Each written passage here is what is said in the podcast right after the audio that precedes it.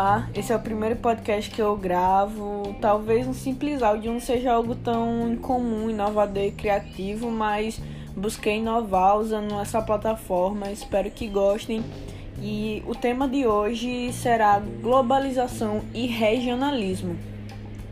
A globalização é um processo de aprofundamento das relações econômicas, sociais, culturais e políticas entre os países ela está caracterizada pela ausência ou diminuição de barreiras econômicas e imigratórias entre países. Durante o século XV, lá no período mercantilista, várias nações europeias lançaram-se ao mar em busca de novas terras e riqueza. Posteriormente, no século XVII, caracterizou-se por um aumento no fluxo de força de trabalho entre os países e continentes, especialmente nas colônias europeias na África e na Ásia. O homem europeu entrou em contato com povos de outros continentes e estabeleceu relações comerciais e culturais em nível sem precedente. No século XIX, com a invenção da eletricidade, das ferrovias, dos navios a vapor, as distâncias encurtaram e os produtos puderam chegar nos lugares mais remotos. Esse conjunto de transformações de ordem política e econômica intensificou-se, sobretudo, no final do século XX, com destaque para o período pós-Segunda Guerra Após o fim da União Soviética, o mundo já não estava mais dividido por uma barreira ideológica.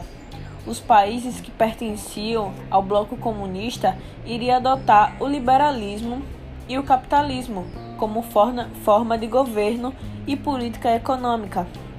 Surge então o neoliberalismo, que ganhará força e irá impulsionar o processo de globalização econômica pelos quatro cantos do mundo.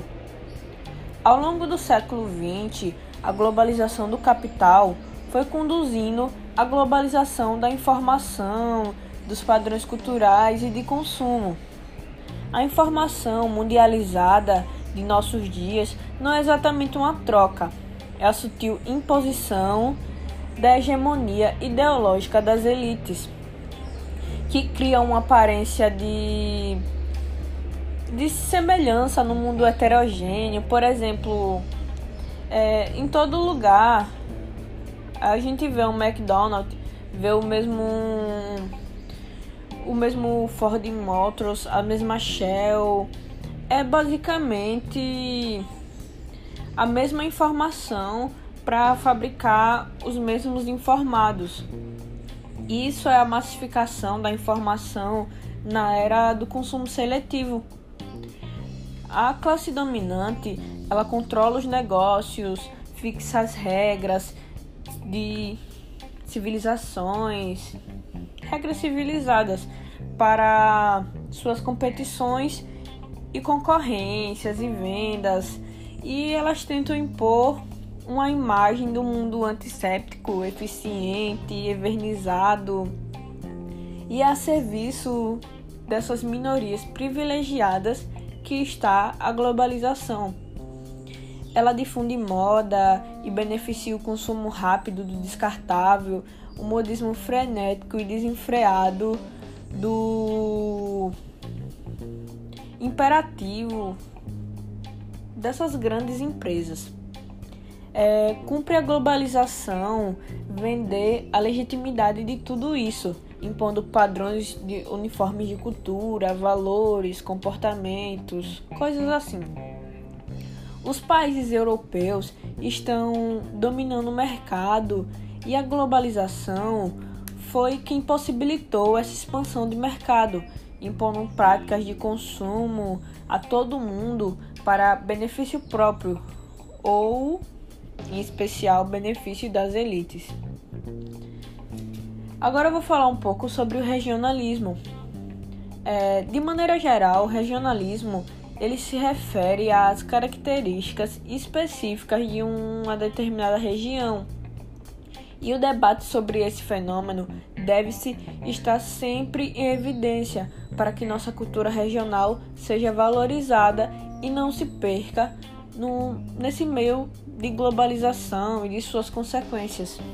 Então, agora vou falar um pouco sobre a função do regionalismo no Alto da Compadecida, que foi uma das obras citadas no material quando foi posto os vídeos de Ariano.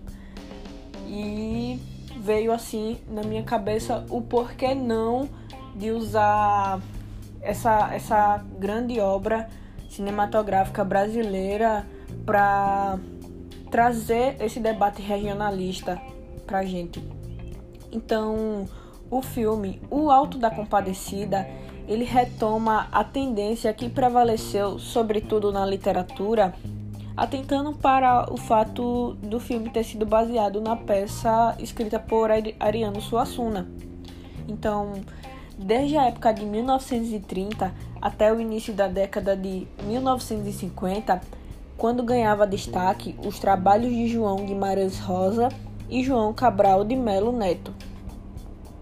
O romance de 30, principalmente, filiava-se à ideologia do Manifesto Regionalista. É justamente essa filosofia que reaparece em 2000, na versão cinematográfica do texto de Suassuna. O Alto da Compadecida reacende o debate regionalista, o qual constitui um dos modos de continuar valorizando a cultura compatriota, para que ela não se perca em meio ao predomínio global.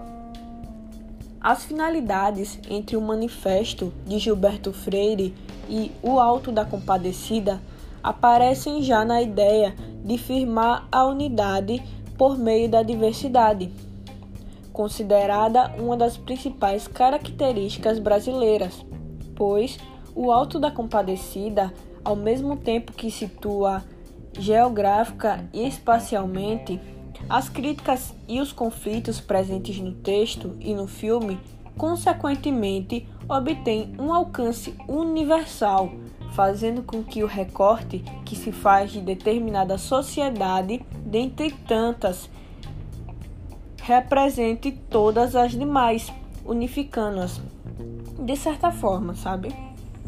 Um aspecto que é considerado o principal é ele é responsável por particularizar a região é a fala. É o aspecto da oralidade, o registro dialetal e a forma como as pessoas se expressam. Quanto à escolha do Nordeste, Freire, em seu manifesto, justifica a importância dessa região da seguinte forma: Abre aspas. O Brasil é isso, combinação, fusão, mistura, e o Nordeste, talvez principal bacia em que se vem processando essas combinações, essa fusão, essa mistura de sangues e valores que ainda fervem em portugueses, indígenas, espanhóis, franceses, africanos, holandeses, judeus, ingleses, alemãos e italianos. E é com essa citação de Freire que encerro esse podcast. Obrigado por ouvir até agora e espero que tenha gostado. Fiz com muito carinho e me esforcei demais para chegar até aqui. Obrigada, tchau!